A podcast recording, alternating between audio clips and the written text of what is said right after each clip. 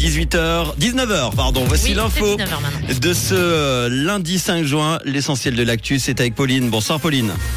Bonsoir à tous. L'inflation faiblit, mais les prix augmentent toujours. Conforama est accusé d'avoir actionné des rabais fictifs pour leurrer ses clients et du soleil au programme demain matin.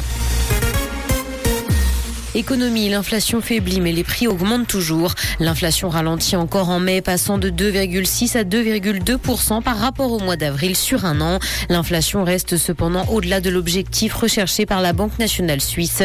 Cette tendance est due notamment à la hausse des loyers et des prix pour les voyages à forfait.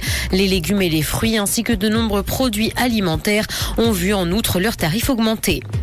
Conforama est accusé d'avoir actionné des rabais fictifs pour leurrer ses clients. L'enseigne est poursuivie pour infraction à la loi sur la concurrence déloyale. Le ministère public l'accuse d'avoir dupé le public avec de pseudo-prix en action. Entre 2018 et 2019, une centaine de bénévoles de la Fédération romande des consommateurs ont été mobilisés pour scruter les prix en action de 350 produits.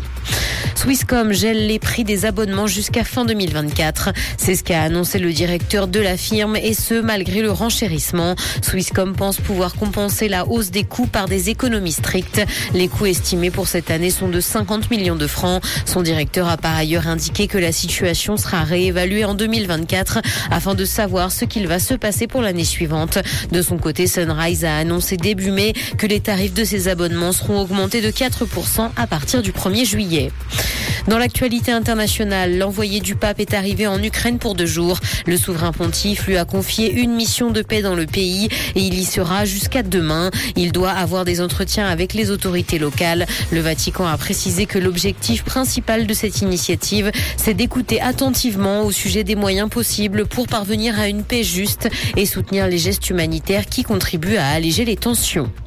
Apple nie laisser à la NSA un accès exclusif aux iPhones. La firme réfute les accusations russes après la découverte d'un logiciel malveillant infectant des appareils de la marque à la pomme.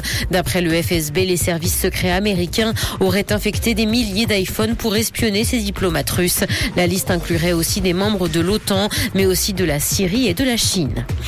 Cinéma, le réalisateur et la productrice du film Buzz l'éclair ont été licenciés par Disney Pixar. Cette information a fortement fait réagir les fans de Pixar. Il faisait partie de la maison depuis plus de 25 ans. Une vague licenciement s'est produite au sein de la firme et 75 postes ont été supprimés dans le cadre d'une restructuration. Il s'agit de la plus grosse réduction d'effectifs en 10 ans. Elle était voulue par le PDG de la société américaine.